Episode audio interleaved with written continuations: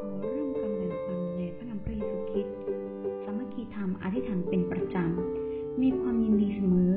อธิษฐานอย่างสม่ำเสมอ ขอพระคุณพระเจ้าในทุกกรณี ขอเริ่มกันอ่านพระคัมภีร์ในพระนามพระเยซูคริสต์สดุดีบทที่ 75 ข้อที่ 7 สดุดีบทที่ 75 ข้อที่ 7 แต่เป็นพระเจ้าผู้ทรงกระทำการพิพากษา ทรงให้คนหนึ่งลง และทรงยกอีกคนหนึ่งขึ้น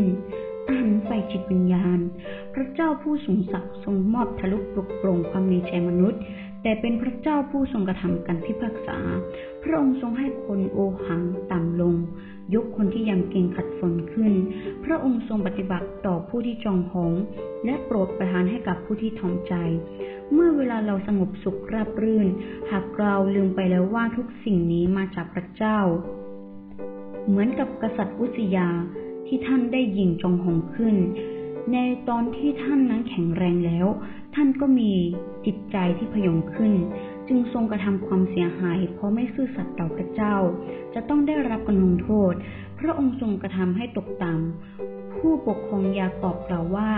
จงเป็นทุกข์โศกเศร้าและร้องไห้ จงให้กันหัวเราะกลับกลายเป็นการโศกเศร้า และความปิติยินดีกลับกลายเป็นความเศร้าสลด ท่านทั้งหลายจงถ่อมใจลงต่อองค์พระผู้เป็นเจ้า และพระองค์จะทรงยกชูท่านขึ้น เมื่อเราถ่อมใจลงต่อพระพักพระเจ้า เมื่อถึงเวลาพระองค์ก็จะทรงยกเราขึ้นอย่างแน่นอน ขอให้ทุกคนอธิษฐานพร้อมกันค่ะ ขออธิษฐานในพระนามพระเยซูคริสต์พระเยซูที่รักเจ้าข้า พระองค์ทรงพระฉายาของพระองค์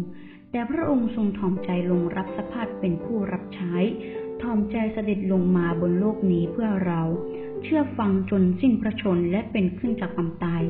ขอพระคุณพระองค์ทรงยกข้าพระองค์ขึ้นจากโคนตมชำระบาปของเราให้สิ้น เป็นประชากรของพระองค์ที่มีสง่าราศี องค์พระเยซูที่รักเจ้าข้า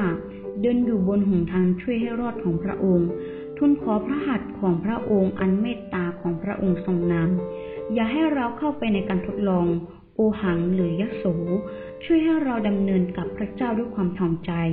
ข้าพระองค์เชื่อเป็นอย่างยิ่งว่า พระองค์ทรงกระทำให้ท่านทั้งหลายถ่อมใจลงหรือยกชูขึ้น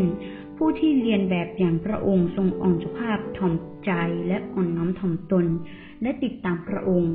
พระองค์จะทรงยกชูเขาขึ้น เป็นผู้ชอบธรรมและบริสุทธิ์ เป็นที่ชอบพระทัยของพระเจ้า พระองค์เจ้าค่ะ นี่คือการแสวงหาของเรา คือการเดินอยู่ในหนทางแห่งสวรรค์ พวกเรารอการพิพากษาในวันสุดท้าย